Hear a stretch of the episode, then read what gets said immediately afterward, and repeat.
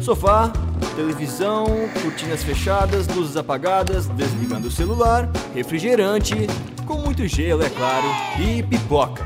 Ué, cadê a pipoca? Quem é que comeu a pipoca? Você vai ouvir agora Fim da Pipoca, um podcast sobre cinema, séries e muito mais. Realização curso de publicidade e propaganda da FURB. Fala galera, sejam muito bem-vindos ao segundo episódio do Fim da Pipoca, esse podcast que é uma colaboração entre os cursos de Publicidade e Propaganda da FURB, onde a gente fala sobre filmes, séries e tudo sobre cultura pop que não é segredo algum, a gente ama. E aqui quem vos fala é o Lucas, eu estou mais uma vez aqui na presença do meu amigo e co-apresentador Bruninho. Oi gente, tudo certo? E hoje nós temos uma participação mais que especial. Nós estamos aqui com o Luiz Machado, que é um dos criadores do site e podcast Esqueletos no Armário. Antes de mais nada, a gente gostaria de agradecer a sua presença é, e já aproveitar pedir para você falar um pouquinho sobre esse projeto, que inclusive é uma das inspirações aqui pro fim da pipoca. Então diz pra gente, Luiz, ali no filme Slasher dos anos 80, você é quem tropeça na raiz e cai ou você é a Final Girl?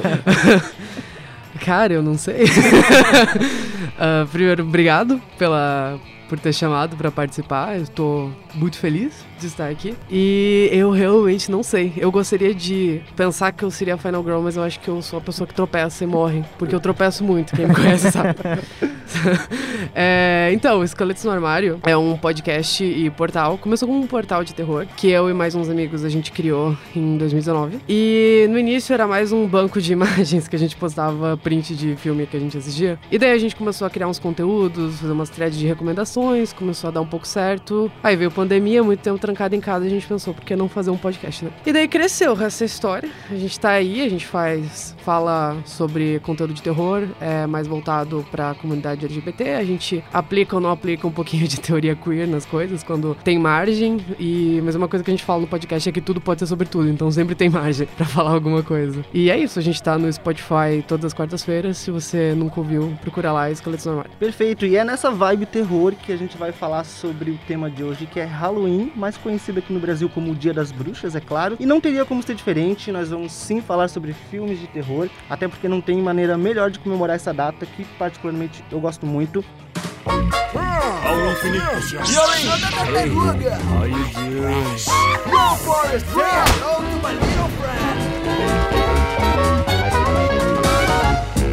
E aí, eu já queria começar fazendo uma pergunta para vocês. O meu vizinho, ele enfeita a casa dele todinha no Halloween. Mas assim, ele realmente vive aquela data, porque ele Aham. coloca todos os tipos de monstros, bruxa, ele coloca abóbora. é, nem é abóbora o nome, né? Aquela, aquela abóbora de Halloween, né? Se o Jack O'Lantern. É, esse mesmo. E assim, parece o próprio berço do Michael Myers. e aí, eu queria ver com vocês. Vocês acham que ah, o Halloween ele já é uma data que tem credibilidade no Brasil? Vocês acham que mudou alguma coisa? Eu não sei se é credibilidade, mas eu acho que as pessoas elas aceitam mais agora, sabe? O que eu particularmente gosto. Eu adoro o Halloween. É, lá nos Estados Unidos eles chamam da Spook Season, né? Que é o mês de outubro inteiro, praticamente. Que é o mês de, de terror e como uma criança que gostava de terror. Eu sempre gostei muito. Só que é aquela coisa, né? Alguns anos atrás tinha aquela. Aquela coisa de, ah, não é uma data comemorativa brasileira, dia do Saci. Só que é assim, sabe? Tipo, Natal, Papai Noel, o velhinho com, com um casacão, num calor de 30 Complicado, graus né? brasileiro, não é brasileiro também, sabe? Então, eu, eu tô vendo as pessoas aderindo mais. É, no condomínio que eu morava, as crianças batiam todo ano, a gente sempre esquecia.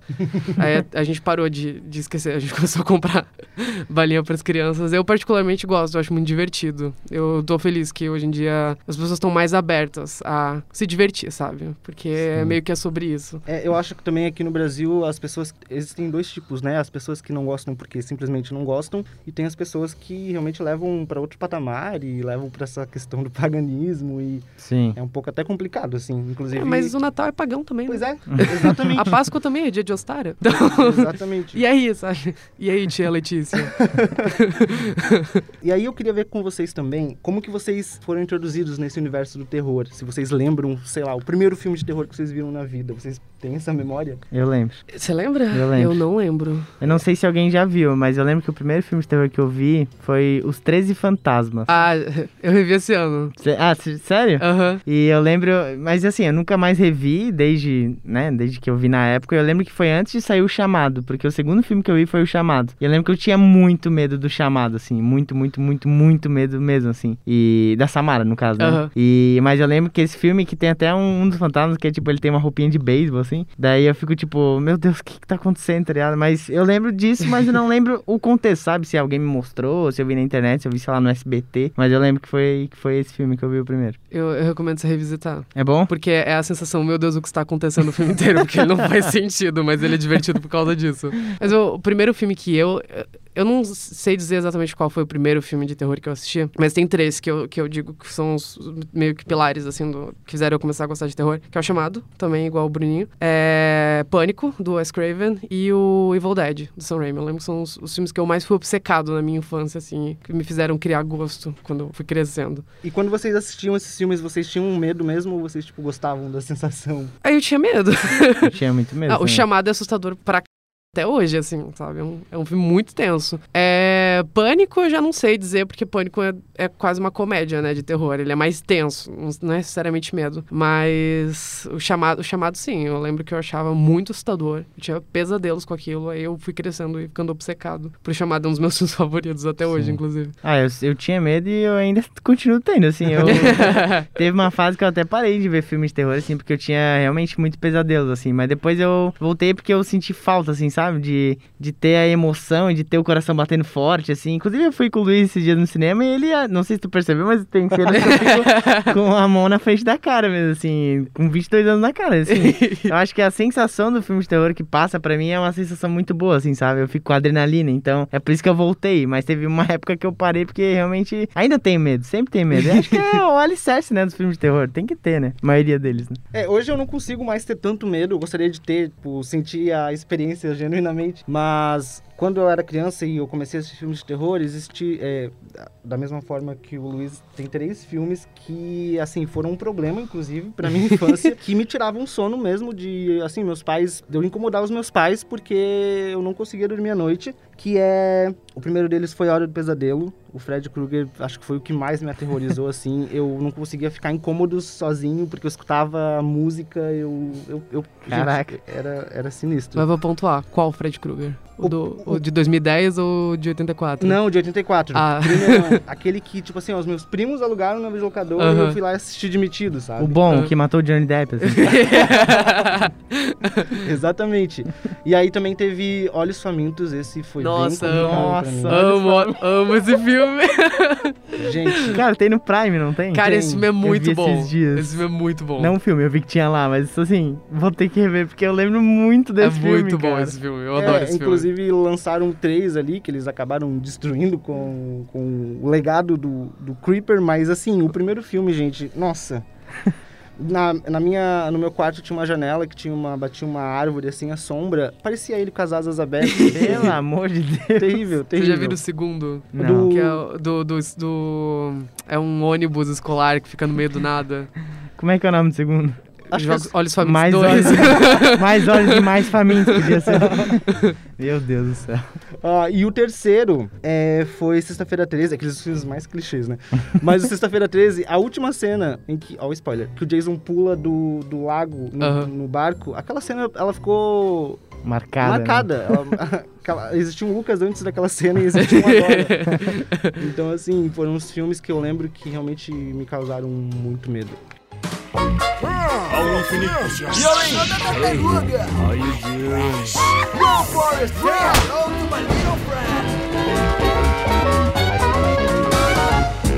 também queria saber a opinião de vocês. É, eu vejo muito filme de vários âmbitos, tanto de, de espírito e monstro e serial killer, enfim. E eles, a maioria deles sempre possuem os mesmos clichês, né? Mesmo depois de tanto tempo. E vocês acham que existe algum motivo para isso? Será que é algo que precisa ter para o gênero funcionar? Ou vocês, claro, que tem filmes que, que fogem dessa curva, mas sempre tem um clichê que é muito óbvio, assim. O que, que vocês acham disso?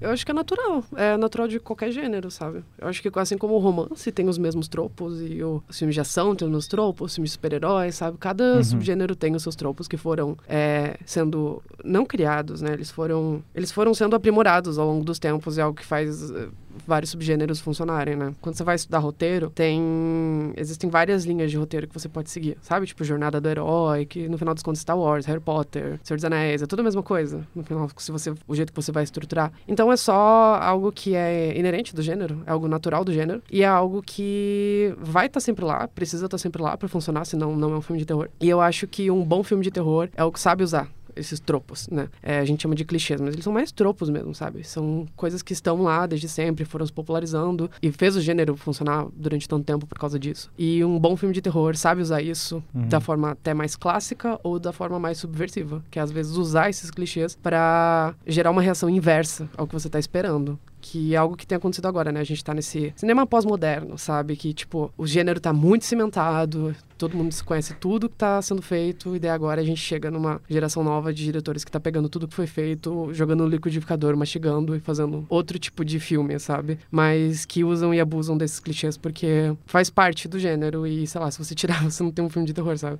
Um exemplo disso, que eu gosto, recente, que foi o Bruno, o filme que eu e o Bruno fomos ver no cinema, que é O Maligno, do James Wan, que é um filme que ele pega absolutamente 100 anos de terror. Ele joga no liquidificador, ele bate, aí ele come, ele mastiga e ele cospe na sua boca. Isso é aquele filme, sabe?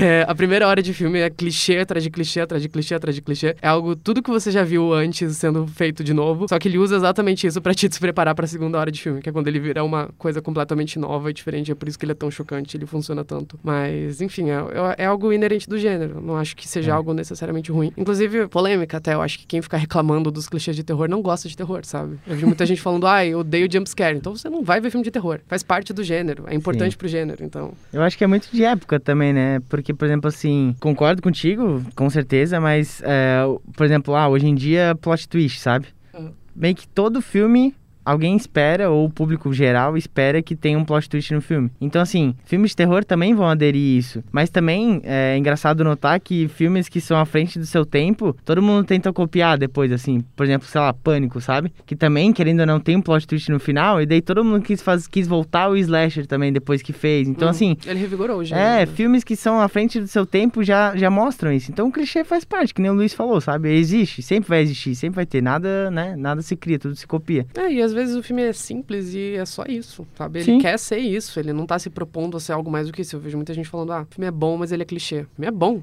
sabe? Ele Uhum. tá usando os clichês a favor dele. É tipo, slasher, assim, saiu essa semana da, da gravação desse podcast o, o slasher novo da Netflix, que é o Tem Alguém na Sua Casa. E o filme, esse filme não é maravilhoso, ele é, tipo, legal, ele é divertido. Eu tô vendo muita gente reclamando, falando, ah, que é um filme básico de slasher. Sim, é um slasher, sabe? ele segue todos os padrões e tropos e coisas relacionadas ao slasher. Então, não significa que ele é ruim por usar exatamente, fazer exatamente o que ele está se propondo a fazer, que é um, ser um slasher, né? Não- ninguém precisa reinventar a roda todo ano.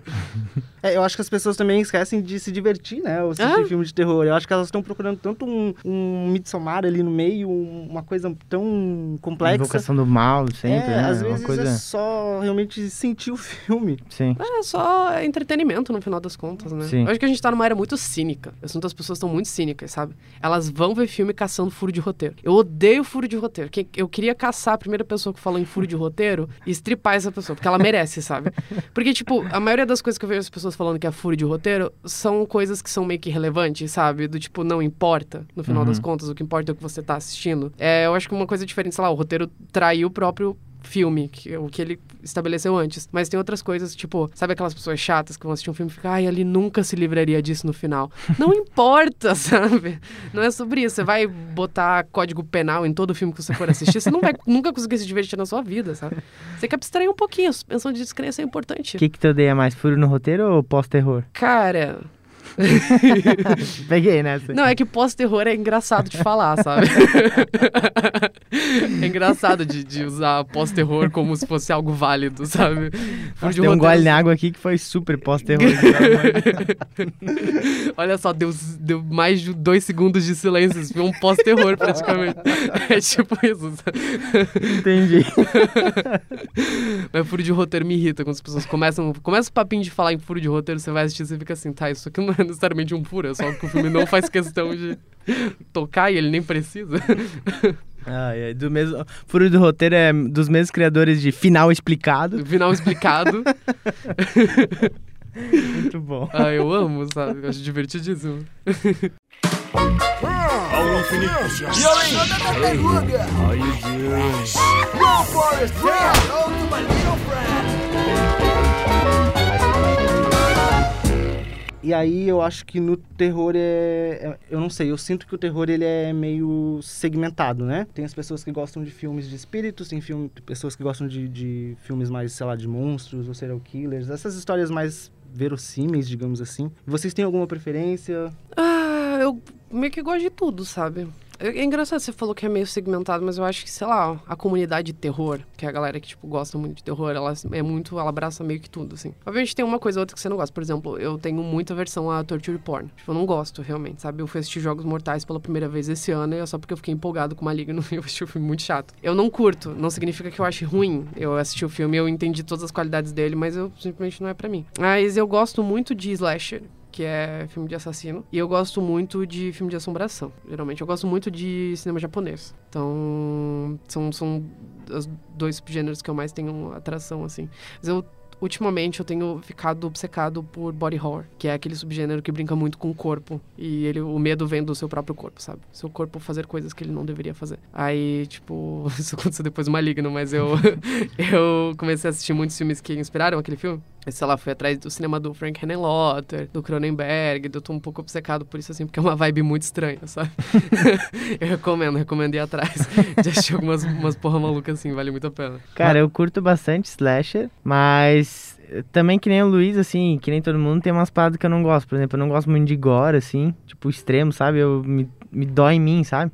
Lá, uma facada no meio da mão, assim. Mas eu curto, acho que o que eu mais. Eu não sei se é um gênero, não sei se tem um nome pra esse gênero, mas. Ou subgênero, enfim. É. Meio que filmes de terror que, que tem comédias juntos, sabe? Por exemplo, Freak eu adorei, é, Pânico, Eles chamavam de terrir uma época. Terrir. Aqui. Ah, que nome tosco, horrível, é né? Mas, horrível, en- mas é mas enfim, engraçadinho falar. terrível. É, aquele da, Sama, ah, da Samara Weaving. Ah, o Ready or Not? Ready or Not, Cara, eu, eu adoro adoro. esse filme. A Babá, o primeiro, porque o segundo é uma desgraça. Então, assim, é, sabe, eu gosto bastante desse, desses que brincam, assim, com o gênero, sabe? Então, acho que se fosse pra escolher, seria esse meu, meu preferido, esse Terrir, né? Que é o nome terrível, mas ok, vamos lá. E tu, Lucas, tu não falou? Qual é o teu, é. teu favorito? O meu gênero favorito Uhum. é slasher total. Eu já tô indo bem contra vocês. Eu gosto muito de ver sangue e tripa e... Ah, mas eu gosto também. É, eu só eu só não gosto de porn porque eu acho que isso não tem muito propósito, sabe? Só ver as pessoas se torturando a troco de nada. Sim. É, são... Eu bota- quero gritaria antes, eu quero perseguição, eu quero gente correndo pelado na floresta, sabe? Bota alguns adolescentes ali numa cabana no Pois meio é. da floresta. que Se tá não tudo tiver certo. quatro adolescentes sensuais no filme, por que, que eu vou assistir? Sabe? Ah, mas eu gosto muito, eu gosto de, de esses filmes com uma pegada mais de serial killer. Não sei se dá pra chamar de serial killer, porque sempre a maioria deles envolve um tem essa, essa questão da misticidade, né, Uhum. tipo deles serem seres sobrenaturais, mas ao mesmo tempo não, né? Tipo Sexta-feira 13 e até o próprio Michael Myers, a gente tem essa questão do tipo o que, que- o que que ele é afinal de contas, mas eu eu gosto muito dessa pegada. E, e também esse esses esse gostinho de anos 80, pra mim, é, é bem satisfatório, eu gosto bastante. Ao infinito e doing? Go Forest, yeah! To my little friend. E vamos ao momento de indicações. Eu quero muito saber o que que vocês escolheram pra indicar hoje. E aí, antes de começar, eu até queria ver com vocês aqui, porque eu tava procurando filmes nos streamings pra indicar. E, gente, como tem filme ruim de terror. Tem muito filme ruim de terror. Quer dizer, tô tendo um juízo de valor aqui porque eu não vi esses filmes, né? Mas, assim, claramente filmes de terror B. E, sei lá, Mas por tipo- que, que um filme de terror B seria necessariamente ruim? É, não, agora que realmente... E aí? Pegou no pulo, e é aí? de se pensar. Mas, tipo assim... eu, tô, é- eu tô sacando a minha arma aqui. Mas tinha, eu vi coisas tipo Frankenstein versus ah, o lobisomem. ah, mas pode ser bom. Pode ser bom. Realmente, mas tem muita, muita coisa, muita coisa, que até sem argumentos. Não, é que eu acho que ex- existe graça no, no que é tosco também, sabe? É, isso é um conceito que eu tô aprendendo Você tem a que aderir. aprender a aderir, sabe? O Luiz tá me doutrinando faz uns três anos Não, já. o Bruno, eu vou denúncia. A gente foi assistir Maligno. Eu fico falando desse filme, mas é porque ele, ele alugou um triplex na minha cabeça. a gente foi assistir Maligno. Cara, assim, ó, o terceiro ato desse filme ele é, é uma comédia, praticamente. Só que é de Sim. propósito, ele te faz rir, porque tudo que tá acontecendo é tão absurdo que você não consegue acreditar no que você tá assistindo, você começa a rir. Eu e o Bruno, a gente tava quase chorando de rir no cinema. aí depois ele tem, me- tem a pachorra de falar que ele não gostou do filme. ele veio assim, ah, eu não, eu não gostei desse filme. O bicho tava sem ar no cinema de Eu tava rachando de rir. então, por que, que é ruim se você se divertiu? Então, é esse o conceito que eu tô aprendendo a aderir. Porque, por exemplo, assim, ao mesmo tempo que ele, como. É porque também talvez não seja culpa do filme, talvez seja culpa minha, entendeu? Ah, Então, que nem tu estava falando antes, questão de expectativa. Eu fui lendo coisas, mas eu não li que, por exemplo, eu não fui tão a fundo né, no Twitter de terror, como ah. tu provavelmente Não, deve ter, Twitter né? de terror odiou. Mas- Sério? Não, é, tá rolando bastante briga, sabe? Porque tem a galera falando, é, porque esse filme. É. E daí tem a galera falando. Se divirta. Olha o que aconteceu. Então, tipo, eu achei Tipo- muito tosco, e tosco de ruim, só que o, esse ruim, Mas é de propósito. exatamente, é de propósito e fica engraçado. Aham. Só que daí é esse conflito, entendeu? Porque ao mesmo tempo que o. Que o enfim, é um filme da Warner, filme de James Wan. A gente Aham. espera um filme de qualidade, entre aspas, né? Um filme bom. Eu, pelo menos, gosto de James Wan. Aham. Então, assim, fica conflitante, porque é tosco, mas eu me diverti horrores, sabe? Aham. Então, assim, sei lá, tipo. É, eu acho que. Cada vez que eu penso, eu acho que eu, não ali saindo do cinema eu não gostei, mas ao mesmo tempo, quando o Luiz falou que a gente se divertiu um monte no WhatsApp, né? A gente conversando e que eu não tinha direito de, de achar ruim. Não, não, não, você tem direito de achar é ruim. realmente, Sabe? só tá tipo, errado. realmente me diverti. me diverti super, só que ao mesmo tempo não foi o que eu esperava, sabe? Eu Não, esperava mas sair é, de lá algo- cagado. Eu vi alguém falando no Twitter esses tempos, falando assim, por que, que as pessoas estão falando que o Maligno é ruim porque elas se divertiram assistindo o filme, sabe? Tipo, é um filme muito divertido. Eu acho que não é um filme que você ri dele, você ri com ele. Uhum. Porque ele sabe que ele tá fazendo algo tosco, assim. Depois de ver. A gente fez um episódio sobre, né? Depois de ficar vendo entrevista com James Wan, Ingrid Bizu, que, que foi uma das é, idealizadoras do projeto, aquela Cooper. Eu vi que, tipo, era muito de propósito aquilo ali, sabe? Eles, eles fizeram pra pegar todo mundo de surpresa mesmo. E eu acho divertidíssimo. É, um é, é, é minha recomendação. É, o Maligno é uma das minhas recomendações de Halloween. Se vocês não assistiram ainda, vão atrás, porque são duas horinhas bem animadas. É, a impressão que eu tenho é que é o filme que o James Wan sempre quis fazer, né? Sim, ele falou isso numa entrevista, inclusive. Que, na verdade, quem teve a ideia pra esse filme foi a esposa dele. Porque a esposa dele, ela é meio obcecada por esses programas médicos. Aí um dia, tipo, ela viu um sobre... E daí ela ficou... Vocês blipam, blipam na edição. bom. Aí ela passou, tipo, meses pesquisando sobre isso. E daí ela teve essa ideia, ela levou pro James Wan e eles desenvolveram a ideia juntos, assim. E daí ele falou numa entrevista que ele só conseguiu fazer esse filme porque ele fez, tipo, Aquaman e Velozes e Furiosos. Ele chegou, tirou bilhão, assim, pra Warner, então... Eles falaram, ah, vai lá e faz a tua putariazinha ali. Faz o que tu quer. O Aí ele foi lá e fez aquele filme, sabe? Eu acho que chega um momento que. Não sei, chega o fim do filme, eu acho que a, a maioria das pessoas podem achar ele ruim, mas ele é um filme que amadurece na cabeça das pessoas, porque é o Com que aconteceu certeza. comigo. Ele, é, tipo, hoje ele tá melhor do que ontem e amanhã ele vai estar melhor do que hoje. Sim. Eu nunca vou esquecer desse filme. Tem alguma coisa É. que é um ponto Eu, positivo. nunca nunca vou vou- eu, esquecer. eu, eu não lembro a última vez que eu saí do cinema com as minhas bochechas doendo de tanto rir, sabe? Tem E- muito filme de comédia que nunca fez isso comigo. É, nu- isso, é, isso é fato. é verdade. Um filme de comédia. Acho que nenhum filme de comédia me fez rir tanto no cinema quanto esse filme, sabe? E não era nem por necessariamente estar achando engraçado, é porque eu tava muito chocado mesmo. Mas a gente também no cinema, a gente tava fazendo alta piada interna, tava muito engraçado Sim. também. Tipo aquela hora que a guria fala que ela fez três abortos. Daí eu falei assim, you go girl.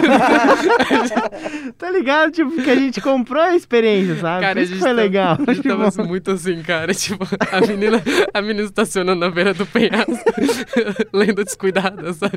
A gente, tava, a gente tava meio talk show, assim, no cinema, sabe? As pessoas deviam estar muito Cara, bom. eu- e ninguém tava, tipo... Eu, eu, eu fiquei puto porque, sei lá, as pessoas, elas tinham que ter comprado a experiência junto com a gente, sabe? Eu não sei se a gente tava inconveniente. Ah, cara, ninguém Cara, veio sei. reclamar, mas sei. tava ótimo. Eu tava rindo alto, eu lembro que eu bati palma na hora, só que não foi nem porque eu... Foi tipo... Sabe quando você tá rindo tanto, você faz assim, ó... Lembra? Tem uma hora que eu, tipo, não! Ai, foi tudo, cara. Tá, mas vamos lá então. Indiquem, indiquem suas gems, pode ser Good Pleasure. Acho que terror e Good Pleasure tem tudo a ver. Se quiser começar, ou melhor, continuar, porque tu já falou o primeiro filme, Aham. né, Luiz? Ai, deixa eu pensar. Tá, então na, na pegada do Maligno, tem um filme que eu assisti recentemente, que eu gostei muito, que o nome é Basket Case. Que é um filme, acho que se não me engano, de 83, que é do Frank Henenlotter. Que eu vi muita gente falando que o, o Maligno do James Wan é uma mistura de Basket Case com Trauma do Argento. E teve um cara no Twitter fazendo uma piada que o Maligno é Basket Case pra pessoas héteros. Mas enfim- tem esse filme chamado Basket Case, que é de 1983, ele é dirigido pelo Frank Henenlotter. E vocês vão encontrar esse filme num streaming gratuito e legal, que o nome é Tube TV. Procura Tube TV, vocês vão achar, é um streaming estadunidense que por algum motivo tá disponível no Brasil, por algum motivo legal. Mas não tem legenda em português. Se vocês procurarem no YouTube, vocês vão, assistir, vão achar os três filmes, que são três filmes Basket Case, e os três estão legendados completos no YouTube. É, é um filme muito bom. É sobre um cara jovem que chega com um cesto em Nova York para levar a vida e tem alguma coisa no cesto dele e alguma coisa está matando pessoas. Como eu falei que é tipo praticamente um o Maligno é praticamente filho desse filme, vocês já imaginam qual que é o twist do filme. Mas é um filme bem bacana e eu recomendo muito depois vocês assistirem o Basket Case 2, que é um dos melhores filmes que eu vi esse ano. Só que vocês precisam ter visto um pra ver o dois. É muito surtado. É um filme insano, assim. e Eu acho que vale muito a pena. Se você quiser ver algo muito bizarro, muito diferente do que você tá acostumado a assistir, vá ver Basket Case. Eu quero indicar o primeiro. Acho que esse filme, esse filme. Acho não, o Luiz gosta, com certeza, que é gosto Garota Infernal. Eu gosto muito desse filme. Ele tá disponível no Star Plus. E esse filme é uma coisa assim. é, eu tenho uma história particular com ele, assim. E, eu- e depois eu ainda vou dar uma recomendação também, linkando com o Luiz. Mas que eu lembro que eu vi a primeira vez é, com uns amigos lá do meu prédio. E a gente adorou o filme, assim. A gente adorou muito, assim. A gente era pequeno, a gente alugou na locadora, enfim. E a gente gostou tanto que a gente até, tipo, fez uma vaquinha pra comprar o DVD. E um dos meus Nossa. amigos tem o DVD. Que bonitinho. E a gente sempre, tipo, assistia porque a gente adora, porque ele é super divertido o filme, eu adoro, Aham. assim. E, e, inclusive, queria também recomendar, além de ver esse filme, escutar o podcast que vocês fizeram, porque é realmente muito bom. E tem uma thread também no Esqueletos que é muito bom. Sim. Falando desse filme que foi super, tipo, quase boicotado, né, praticamente, assim. Sim, cara, a história de produção desse filme é um trauma assim, Sim. na vida de todo mundo envolvido, mas agora ele tá tendo dias de glória dele, tá sendo. Exatamente, é por isso que eu acho legal as pessoas verem, assim, porque na época ele não foi muito bem aceito pra muita gente, por questões, enfim, machistas e, né, enfim, foda. Mas hoje em dia virou meio que um, um clássico, assim, sabe? Então, tipo, a Uhum. galera tá voltando a ver e realmente dando as devidas é, notas e proporções pra esse filme que eu, que eu acho muito bom. Garota Infernal, e tá no, no Star Plus. Inclusive, a- a- foi um filme que a- acabou com a carreira da Megan Fox, né? Porque ela, depois disso Hum. ali, ela é, infelizmente. teve muita né? dificuldade pra encontrar trabalho em É que Hollywood. quem acabou com a carreira da Megan Fox foi o Michael Bay, não foi esse filme. É, realmente, mas foi muito Como é que complicado. explodiu, né? É. Não, mas é que esse. Não, mas esse filme, ele realmente foi, foi um baquezinho, porque. Não sei se muita gente sabe a história por trás da, da produção desse filme, mas ele foi idealizado pela Diablo Cody, era meio que o projeto paixão dela. Ela estava escrevendo há muito tempo esse filme. E daí é uma realização dela com a Kari Kusama. Ou seja, duas mulheres foram fazer essa comédia de terror sobre uma menina que come garotos. E era tipo uma paródia. Era uma piada, era, tinha uma pegada. A ideia dela era fazer tipo meninas malvadas de terror. E o filme. O estúdio não entendeu a proposta do filme e eles tentaram vender esse filme para um público masculino, sendo que elas fizeram um filme para o público feminino. E daí eles venderam o filme como, tipo, ah, venham ver a gostosa da Megan Fox depois de Transformers. E daí os homens, a maioria do público masculino foi ver o filme e eles não entenderam o filme. Você foi ver o, o- Ele tá Rotten ainda, no Rotten Tomatoes, e ele foi massacrado pela crítica. E daí ele ficou anos, assim, sendo conhecido como um filme horrível. Só que, assim, garotas e gays amavam esse filme. Ele foi meio que crescendo um culto dentro disso, e ele ficou também injustamente conhecido como um filme misógino, sendo que ele não é, ele é muito crítico à, à sexualização feminina. Tem, ele, ele é um filme. Ele é conhecido hoje em dia como um clássico cult feminista, né? E recentemente, agora, acho que foi em setembro, ele foi escolhido para participar do catálogo da Criterion, que é aquele streaming que é super é, aclamado, ele é super importante, e eles fazem meio que uma curação de conteúdo de cinema. Eles meio que Caraca. reforçam o cânone de cinema. Então, todos, eles restauram esses filmes, eles meio que guardam esses filmes, porque eles são meio que patrimônio, sabe, do cinema. Caraca. E Garota Infernal foi incluso esse ano no Que massa. Nossa, que massa. É, então é, o Garota Infernal no Star Plus é um dos 11 conteúdos que tem no Star Plus. Essa é a série da Selena Gomez, né? É, então, assim, vale muito a pena ver e quando você acabar, daí vai pra outro, né? Porque só tem esses dois, essas duas coisas mesmo. Quando acabar, você assiste de novo. stream, stream, Garota Infernal. Beleza, eu vou falar de um filme que eu amo também e que eu tenho história com esse filme, que é Madrugada dos Mortos, mas é o remake ali do Zack Snyder. Eu acho que o Zack Snyder fazia cinema que eu gostava, Uhum. mas Desculpa, gente. Pode. É o Zack Snyder? É o Zack Snyder. e era uma época, assim, que eu não podia assistir filme de terror, meus pais não deixavam eu ver filme de terror. Pra vocês terem noção, eu não podia ver nem aquele, aquela novela O Beijo do Vampiro. é, não, assim, meus pais, coitados, eles tentaram, assim, né? valeu, valeu, valeu pra eles. Mas o meu padrinho assistiu esse filme e aí ele comentou comigo que, que ele tinha assistido um filme de zumbis. E ele me contou o filme do começo ao fim, nos mínimos detalhes. Eu me apaixonei por aquela história antes mesmo de ver o filme.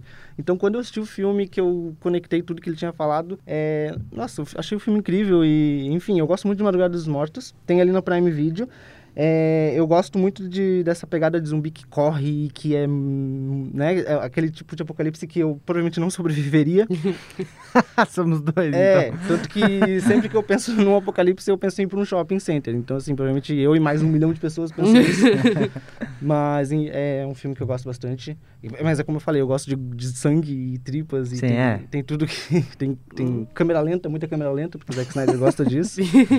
E é isso. Mas é sobre isso, tá tudo bem, tá sabe? tudo bem. o meu segundo filme que eu quero indicar, segundo e último, né? É uma experiência sensorial, assim, né?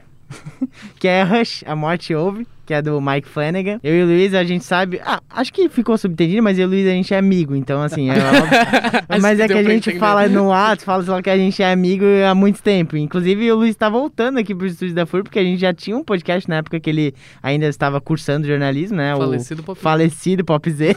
Deus Mas o tenha. enfim, legal esse reencontro. E o Mike Flanagan é é alguém que a gente gosta bastante, né, Luiz? Acho É. que é um diretor aí que, que todo o trabalho dele, assim, praticamente. Eu não vi todo, todos os trabalhos dele, é, os primeiros filmes de terror dele eu, eu não vi, mas pelo menos o trabalho dele com a Netflix eu já vi tudo, assim. Então, recomendo ele. Quase todos, né? Maldição da Residência Rio, Blind Manor, ainda não acabei Midnight Mass, mas tô, tô assistindo. E Rush, A Morte Ouve é, é, é legal, porque é a história de uma mulher que é surda, né? E tem um cara tentando, é pra- praticamente tentando matar ela. Então, assim, é, um- é um filme diferente. Eu nunca, nunca tinha visto um filme assim, nesse, nessa proporção, sabe? De, de ter uma experiência meio que sensorial, assim. Então, acho, acho que vale a pena. É um filme bem, bem bacana e não dá, não dá muito medo, assim, tipo, pra quem não gosta muito de terror, porque, ah, tem medo de... Eu acho bem assustador esse filme. Não, mas tipo assim, não é uma parada com- que mexe com o espírito, sabe? Que Não você é uma quer? parada que. É, Medo é subjetivo. é, também tem isso, né? Mas enfim, eu acho, eu acho bem legal esse filme. Fica aí a minha recomendação. Eu, inclusive, acho bem assustador porque é, é- é algo que realmente pode acontecer, né? Pois é, Eu tenho mais medo de Ficar surdo? Sim, Lucas. Várias vezes. pois é. É uma estatística real. É, eu- a minha última recomendaçãozinha é um filme. Já que a gente tá em tema de Halloween, um filme de 2007 que eu gosto muito, que o nome é Contos do Dia das Bruxas. Eu amo. Eu amo esse filme. Você já viu esse filme, Bruno? Não, não vejo. Precisa ver no Halloween, então. É um filme perfeito de Halloween. Ele é um filme de 2007, dirigido pelo Michael Dougherty. E ele conta... Ele é meio que uma reunião de vários contos de Halloween, né? Como o título fala. Em inglês, o nome dele é Trick or Treat. E ele vai contando essas mini historinhas que se passam na mesma noite. E elas vão se interligando ao longo do filme. E ele tem uma pegada meio Goosebumps pra adultos, que é muito, muito legal, é muito divertido. É muito confortável assistir esse filme, apesar de ele ser super violento. Caraca. E, e ele é muito bonitinho, eu acho. Eu gosto muito do visual dele. Ele tem uma pegada meio. Ele parece um filme infantil, só que pra adultos, assim. Que faz. Eu, eu, eu gosto muito dele. Eu tenho uma tradição de todo, todo Dia das Bruxas rever esse filme, porque ele é muito. Ele é muito nostálgico pra mim. Eu lembro da primeira vez que eu assisti ele. Foi logo depois do lançamento. Eu já era o surtado que ficava assistindo todos os filmes de terror que saiu. e eu gosto, gosto muito desse filme. Recomendo vocês aí procurarem. É um filme perfeito Show. pra ver em galera. No Halloween também ele tem uns plot twists bem legaisinhos no meio. Ah, eu também eu vejo esse filme todo Halloween. Inclusive, eu tenho um Funko do Sam, que é aquele. o- Ai, sério? Acho incrível. Que legal. Fica a recomendação pro nosso episódio de Esqueletos no Armário sobre esse filme também. Quero ouvir. Ah, beleza. A minha última indicação é um filme que tem na Netflix, chama Livrai-nos do Mal. Ele é um filme que mistura o gênero policial e o gênero terror, obviamente. E tem essa pegada de espíritos e demônios. Não fica muito claro também ali, eu não quero dar spoiler. Mas eu sei que o Luiz não gosta de gênero policial.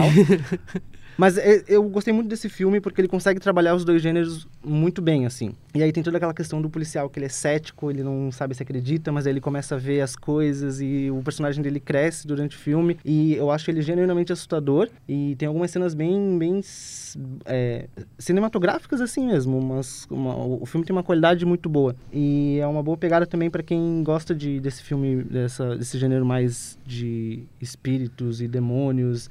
E também traz essa questão da, da, do personagem que não acredita e também tem muita religião envolvida.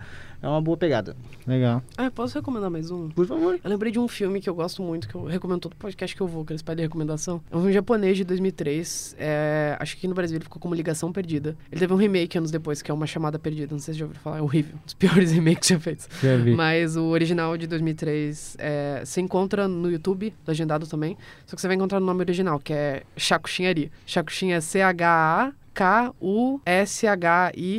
Ayari, A-R-I. Eu acho que é isso. Enfim, vocês dão uma procuradinha, vocês vão achar. É um filme de 2003, dirigido pelo Takashi Miike. E ele é meio que veio nessa onda do J-Horror, que no final dos anos 90 e início dos anos 2000 teve essa, explosão de filmes que misturavam o Japão tradicional com o Japão moderno. Então veio o Ringu, que depois virou o Chamado, que era Fantasmas na VHS. Aí veio o Grito também, desse filme estreou em 2003, quando o gênero já estava bem estabelecido. E eu gosto muito porque é, é aquilo que a gente estava falando antes. Esse filme, ele, é- ele tem todos os clichês e todos os tropos de, de cinema japonês. Então eu vejo muita gente criticando ele por causa disso, que ele é só uma reprodução de tudo que o pessoal fez antes. Só que eu acho que ele pega tudo que outros diretores estavam experimentando e ele meio que aprimora nesse filme. Eu gosto muito dele. Ele é sobre uma menina que um dia a melhor amiga dela morre depois de receber uma ligação do futuro dela mesma. Ela recebe uma ligação dela mesma e ela se escuta segundos antes de morrer. E daí pessoas próximas dela vão recebendo essa mesma ligação e ela tem que descobrir quem é que tá fazendo essas ligações antes que a maldição pegue ela. É um filme muito bom. É um filme muito assustador. Tem uma das cenas é, mais aterrorizantes que eu já vi num filme. É um negócio que me assombra até hoje. E eu adoro esse filme. Se vocês forem assistir, pega no meio da noite, desliga tudo, deixa a casa bem silenciosa, porque esse ele brinca muito com silêncios e você não vai dormir. E vale muito a pena. tá disponível completo no YouTube também. Eu estou convencido. Nossa, sim. Ao infinito e além.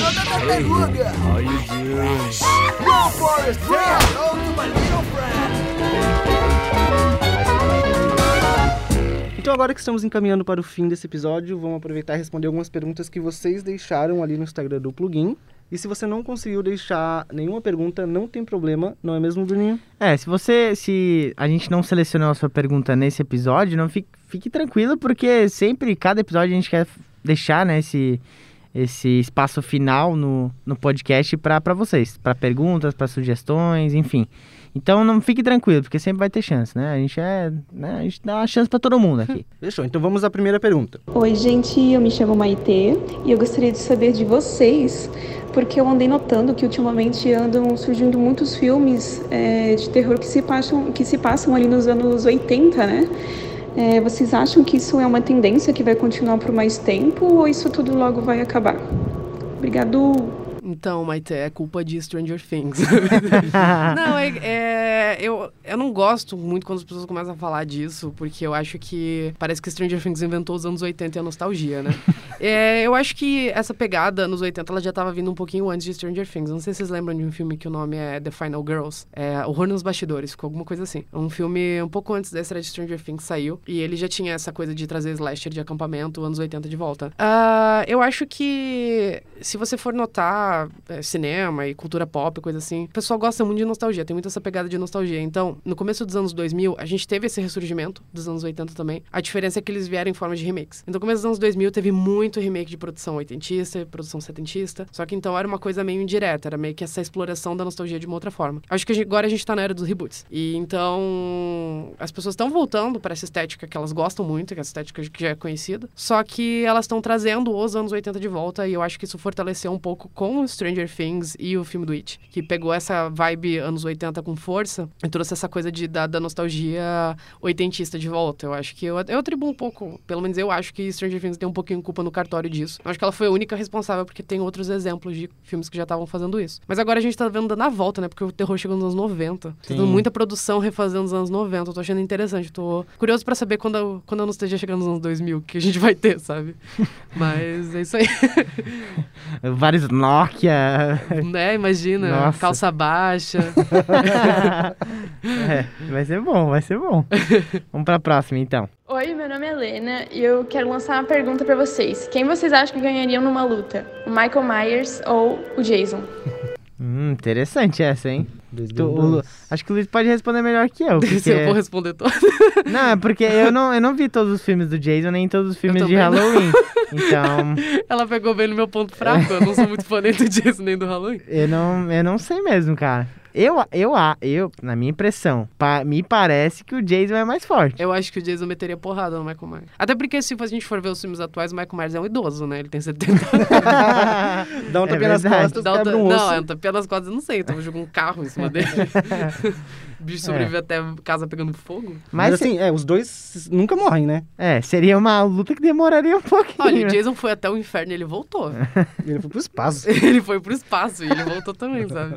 É Ele, verdade. ele, ele derrotou o Fred Krueger. É, Então, assim. acho que temos uma resposta. É, acho que Jason, Jason, sabe? acho que... Acho que é unânime. Vamos pra próxima, então. Oi, gente, eu queria saber a opinião de vocês em relação ao futuro dos filmes de terror. É, vocês acham que os filmes serão voltados cada vez mais para um terror mais psicológico ou cada vez mais para um terror mais sangrento, cheio de mortes? Eu acho que não tem um padrão, sabe? Eu acho que sempre vai. Sempre que vai ter todos os tipos, assim. Eu não, não vejo que seja. que vá pra uma vertente só, sabe? Eu acho que. Não sei se vocês concordam. Ah, eu tô sentindo. A gente tá na. Eu tô sentindo que a gente tá numa era de retorno de slasher. Porque o slasher teve o pico dele nos anos 80, ele morreu, aí o Pânico trouxe de volta nos anos 90, aí nos anos 2000 veio aquela onda de remakes, e daí o slasher foi meio que deixado de lado, e agora a gente tá tendo bastante ressurgência de slasher. Eu tô sentindo essa vibe, que a gente tá entrando nessa vibe adolescente, de novo, do terror, sabe? Tendo muita produção, assim, teve o Rua do Medo esse ano, o Freak, aí o da Netflix, Tem Alguém na Sua Casa, vai voltar Pânico, Vai ter o ano que Pânico. vem, 2022, vai ter o filme Halloween vai sair agora. Halloween, isso. Então, é, vai ter um. A A24 tá produzindo um slasher que o nome é Bodies, Bodies, Bodies, que vai ter um elenco jovem de pessoas bem popzinhas agora também. Eu acho que a gente tá nessa era de slasher, que eu acho que a gente vai ter um, um retorno desse terror mais sangrento Uhum. e um terror mais adolescente, um terror mais pipoca. Eu tô sentindo que a gente tá nessa, sabe? Porque. Alguns anos atrás a gente tava nessa era do terror elevado, que a galera chamava, né? O terror psicológico, o terror A24. Eu acho que a gente vai ter um mix disso, sabe? Acho que a gente vai ter as paradinhas mais silenciosas, A24, aquela coisa pra gente que não gosta de terror poder dizer, ah, aqui um filme de terror de verdade, sabe? Olha só, ficaram cinco minutos em silêncio. E vai ter o terror histérico, eu acho que vai ser o, o terror gore. Eu, eu tô gostando de ver o gore voltando pro mainstream, assim, com o Rodo Medo, o Maligno, o, agora o Halloween que vai estrear no cinema. Eu tô, eu tô feliz, assim. Fazia tempo que eu não ia no cinema ver coisas muito sangrentas acontecendo na tela. Eu gosto, eu acho divertido. E eu acho que vai, vai balancear um pouco, mas eu tô sentindo que a gente vai voltar pra essa, um pouco essa era do, do terror mais adolescente, que tinha muito no final dos anos 90. As próximas perguntas, é, uma delas é da Débora Guervin. Inclusive, ela te mandou um abraço, Luiz. Um beijo, Débora. Adoro você. Ela perguntou aqui, qual filme de terror é bom pra quem tem muito medo de ver filme de terror? Que no caso é ela, né? Porque ela tem muito medo. Cara, eu acho que, seguindo, acho que o Rush, que eu indiquei, é um bom filme. Legal. Talvez Homem nas Trevas. Que, é, talvez filmes que não sejam de... Sobrenatural? É, sobrenatural, eu acho. É, eu acho que pra uma pegada mais pé no chão. Pânico, com certeza. Pânico. É, investe em slasher. Eu, eu acho slasher perfeito pra introduzir as pessoas no terror. Sim. Porque te dá tudo, é divertido, sabe? É, é- pode ser assustador, é tenso. E tem alguns slashers mais levezinhos, sabe? É, sei lá, eu sei que vocês fizeram no verão passado, não tem tanto sangue. Então, se você tem Uhum. aversão a sangue, é um filme, talvez seja um filme legal pra você começar. É, ela também perguntou qual clássico, na opinião de vocês, é indispensável ver. Acho que a gente pode dar uma rodadinha fácil aí de. rapidinha. Eu digo o Iluminado, cara. Eu acho que não só não só terror, mas acho que do cinema total, eu acho que todo mundo tem que ver Iluminado. Eu acho Pânico. O Pânico de Pânico. 96 é essencial. Super. Forma caráter. Também, também acho. Cara, pra mim não pode faltar A Casa de Cera. A Casa de Ser icônico. Nossa, assim, eu sinto muita falta de filmes assim. Icônico. e Perfeito. É um filme que eu Cara, vejo- isso é bom, cara. Nossa, é. Deu uma nostalgia Mol- agora. molda- Molda o caráter. Escutem Sim. o episódio Esqueletos na Armário sobre a Casa de Ser. Caraca, é verdade, eu não tinha pensado. Mas, cara, tem vários, sabe? Tem O Exorcista, o Bebê de Rosemary também. Beijo, Rosemary. que é, nossa, é muito bom. E a última pergunta aqui é qual o filme mais assustador que a gente já viu? Que vocês já viram, né? Pergunta dela. Hum. Difícil essa, É hein? difícil? É bem difícil, cara. Chega um momento que você não tá sentindo mais nada. Cara, sabe? eu acho, Eu acho que eu pelo trauma de infância, o chamado. É. Assim, eu acho que eu. é, Mas por conta de que eu era muito pequeno e eu lembro disso, sabe? Eu lembro da figura da Samara. Até hoje em Ah. dia, se eu voltar a ver, inclusive eu vi quando vocês lançaram o podcast ano passado, e eu me caguei todo de novo. então eu acho que eu vou de o chamado, mas pelo apego emocional que eu tenho, assim, sabe? Aham. Da lembrança. Eu, eu tenho. Eu tenho uma memória afetiva muito forte. É um filme, inclusive, que eu evito rever. Eu gosto de guardar ele na minha cabeça. A primeira vez que eu vi A Bruxa de Blair. Eu acho muito. Esse filme é muito bom, ele não mostra nada. É um filme que, essencialmente, ele fica só na sugestão. Eu acho ele aterrorizante. Eu lembro da primeira vez que eu vi, tava passando na TV. Não era nem uma face, eu fui atrás do filme. Eu lembro que tava começando no Telefine, no Telecine. E eu lembro que eu me caguei inteiro. não é um filme que eu revejo muito, porque eu gosto de manter é essa muito bom. sensação. Assim, Nossa, de- eu adoro. Cara, pra mim, um que me assusta e que é um filme que eu tive que assistir em partes, assim, porque eu arreguei várias vezes, Hum. é A Entidade, é, de 2012. É bom, é bom. E, assim, a primeira cena... Eu, eu fui obrigado a parar na primeira cena, porque, Ah. assim, é uma família...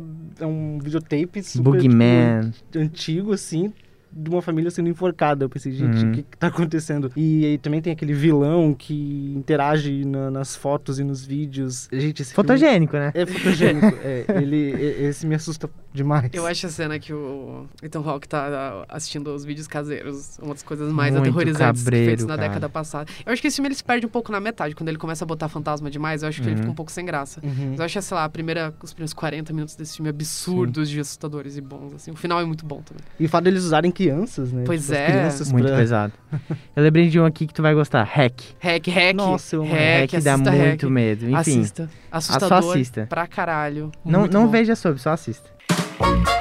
Ao infinito e além. Hey, how you doing?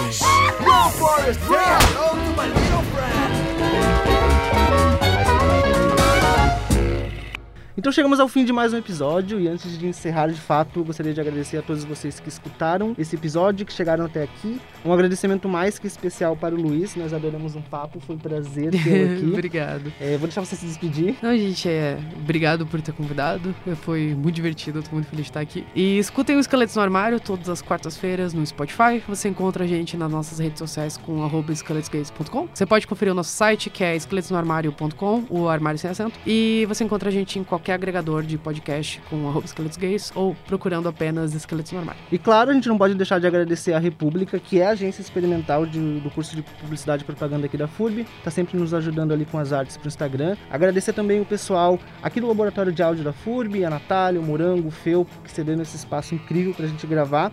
E claro, todos que contribuíram na realização desse podcast. Fica de olho no Instagram do Plugin, qualquer notícia sobre o fim da pipoca vai sair lá, inclusive a caixinha de mensagem para vocês que ainda não tiveram oportunidade de mandar alguma mensagem. Pode ser pergunta, feedback, pode falar o que quiser, não é mesmo, Bruno? É, é, a gente deixa esse espaço pra vocês, esse espaço final. Eu acho que é é a primeira vez que a gente tá fazendo isso. Acho que ficou muito bacana, né? E só pra finalizar também, queria agradecer ao Luiz por estar aqui de novo. Quando a gente criou o Fim da Pipoca, a gente pegou o Esqueletos como referência, assim, com, com podcasts, assim, em proporção nacional, sabe? Então, muito legal estar com alguém aí perto aqui, né? O- inclusive, uma história de bastidores. Quando o Lucas encontrou o Luiz, ele assim, meu, que loucura te ouvir, ouvir, tipo, te ver, eu, ver- eu escuto tua voz sempre. Você Então, assim, esquece que podcast é, é pessoa, sabe?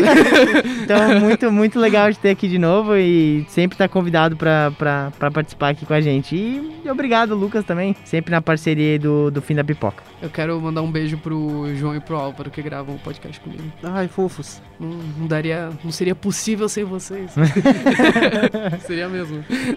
Então é isso, gente. Tchau, até a próxima. Valeu, galera! Tchau.